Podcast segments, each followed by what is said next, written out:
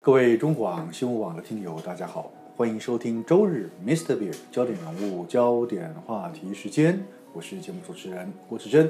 回到节目中，接下来单元是生活医疗大小事。我们很高兴邀请到的是经验皮肤科诊所的院长蔡一山蔡医师来到节目中，为各位听众朋友解答日常生活中我们可能会接触到各种医疗咨询方面的问题。你好，蔡医师。大家好，好，但是日前有一则医药新闻啊，是医药新闻说有一个五十多岁，他可能是因为脊椎损伤的关系，对然后就就没办法行动，然后就是对久坐，要坐轮椅啊，或者是对长期固定在一个地方。然后他是一个，因为这样子，他后来他就从事所谓钟表修理，因为哦他就做了，他就不要去做其他事情，对专心修理钟表。可是因为这样，他长期久坐，结果造成他的坐骨下方的肌肉，就是臀部啊，这个脊椎这个地方，臀部的肌肉，哎、不仅萎缩，而且因为长期间压迫，是变成形成溃烂。是，哦，那很严重哎、他也溃烂到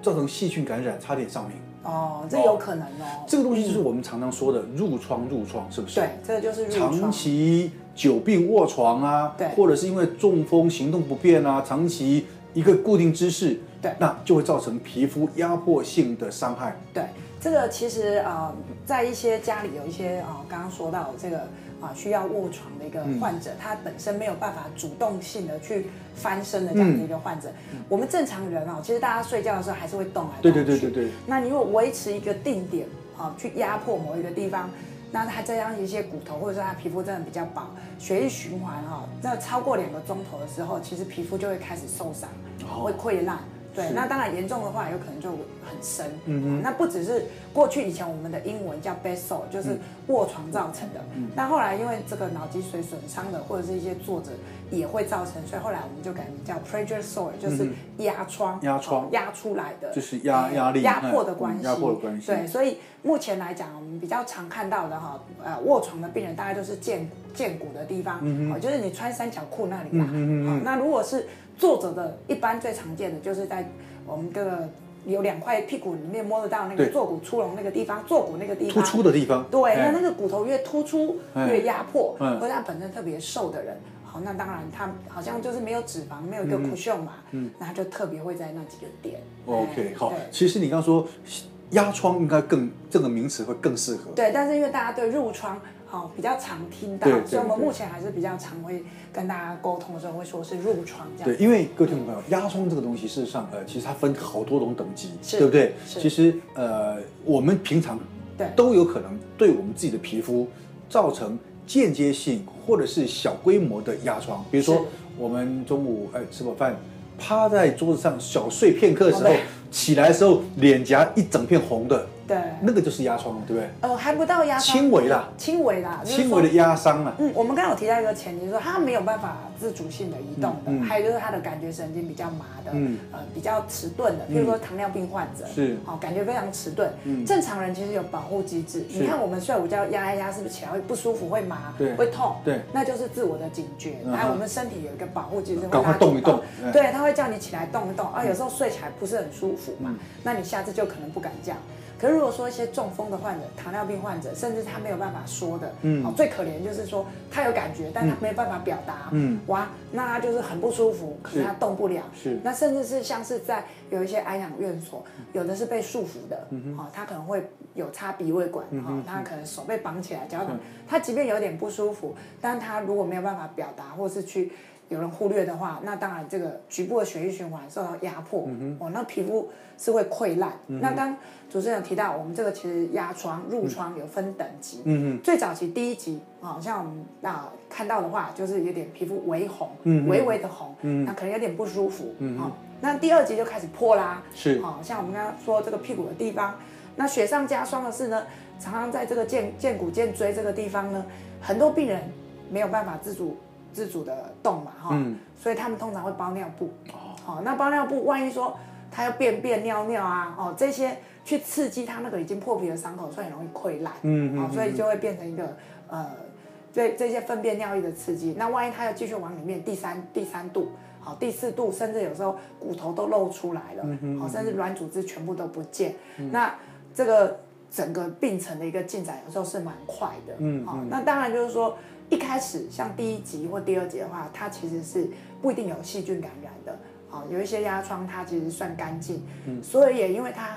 没有那么脏啦。我们有时候台湾人很喜欢用一些啊、呃双氧水啦、是是是哦 优点啦、哈、它去消毒。那如果是干净没有那么细菌感染的一个这个迹象的话，嗯啊，我们就提醒啊、照顾的这个家属，其实我们可以用生理食盐水哦，哦，把伤口清洁干净。不一定要去刺激对它。对对，啊，你不要用那些很强的杀菌的。那如果真的已经有细菌感染，先给医生判别，那医生觉得有有需要，我们再用这一些消毒的。那你如果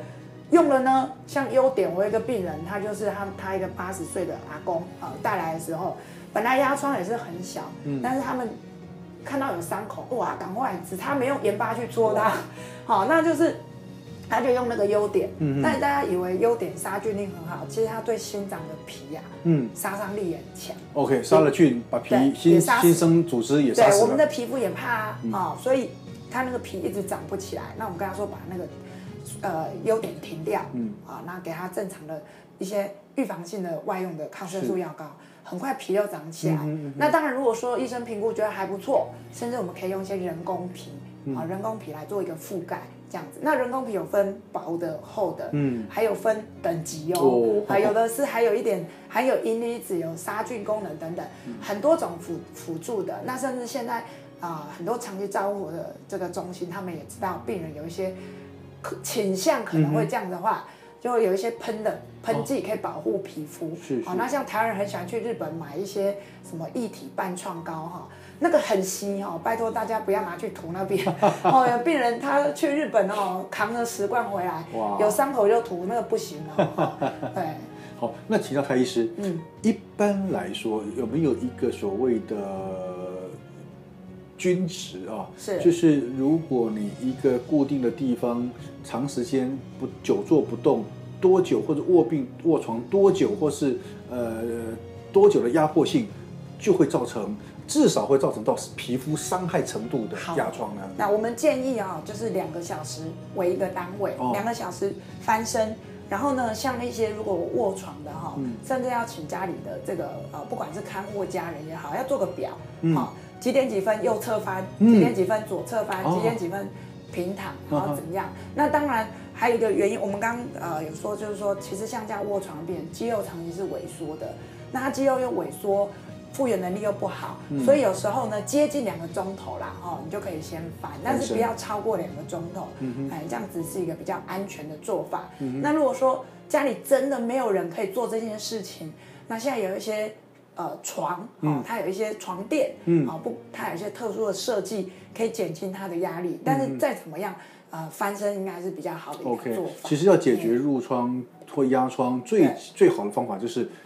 定时要固定的翻身，对对不对？不断的翻身就不会了吧？对，就比较不会。嗯那当然就是说，呃，我觉得褥疮来讲，最其实它是沉默的杀手、哦嗯哦在很多很多长辈哦卧床久了以后，这个褥疮呃一产生哦很难好。嗯，哎，其实预防是最好的方式，尽量不要让它产生。一旦产生了，嗯哦、还有一个地方也很会，大家可能比较意意料不到，是在脚跟。哎脚跟脚跟，我们的后脚跟，阿基里斯腱这个地方，还有一些有嗯一为些什么糖尿病的患者，那他睡觉的时候哈、他呃可能脚跟的一个压迫啊，嗯他卡个马起啊嘛，哦，然后所以脚跟其实这个地方也是蛮蛮常见嗯的，所以呃不管怎么样，我觉得呃家里如果有卧床啦，或者是说哦、不管是中风或是脑脊髓损伤这样子一个啊、鼓励如果他们能够动。鼓励他自就己尽量动嗯因为这样子肌肉的这个也会比较好一点。是是是那如果说真的不行，那大家辛苦也轮班嗯啦、哈、啊，看怎么样照顾，呃，一定要请翻身，嗯哦，然后让他的这个压力不要集中在那个点点这样上子面对不对对？哈对，那如果说是已经是褥疮或压疮这种患者的话是，呃，家人该怎么照料？至少在治疗上面对该怎么处理会比较妥当呢？好，那如果是轻度一二级的话，一般用一些外用的抗生素药膏涂抹，好，那促进表皮的一个修复。那我们刚才有说辅